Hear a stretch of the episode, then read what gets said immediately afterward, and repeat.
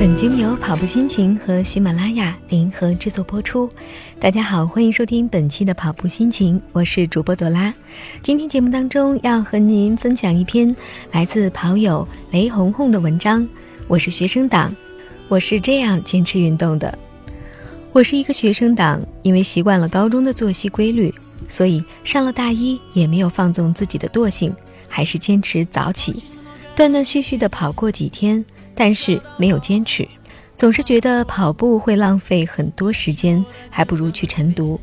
一年时间不知不觉的过去，转眼到了大二，也要考四级，所以也没有想着去跑步。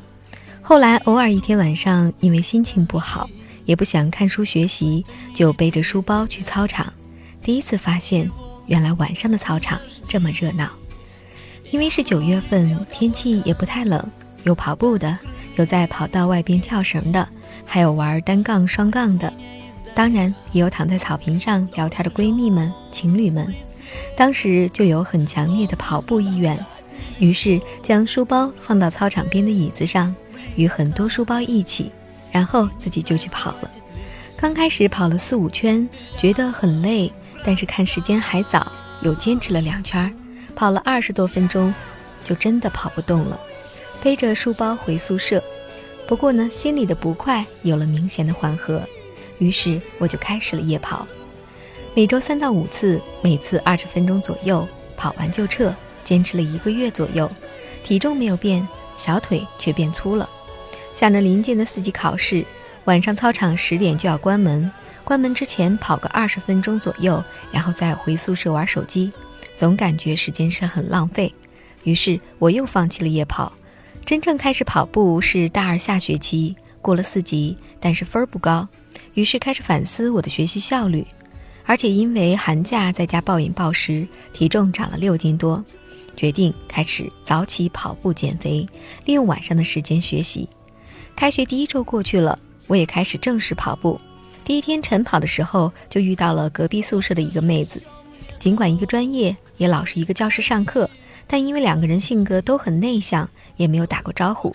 因为跑步，我们之间的接触也变多。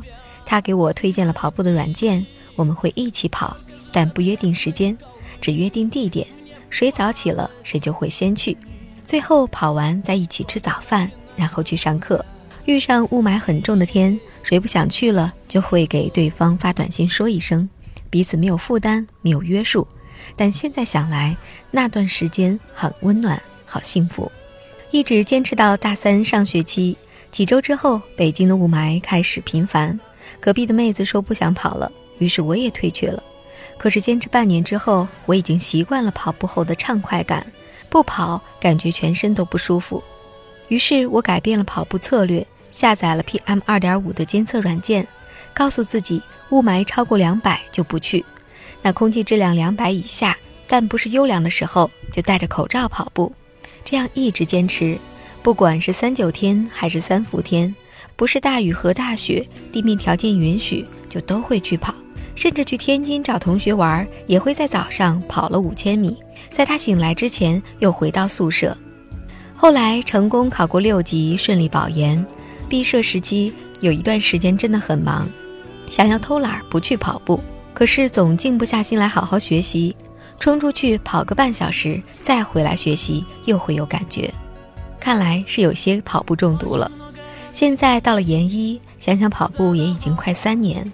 上周六刚刚参加了一个奥森十千米的跑步比赛，是跑步以来第一次参赛，结果还不错，获得了女子组第二。对我来说已经是极大的鼓励了。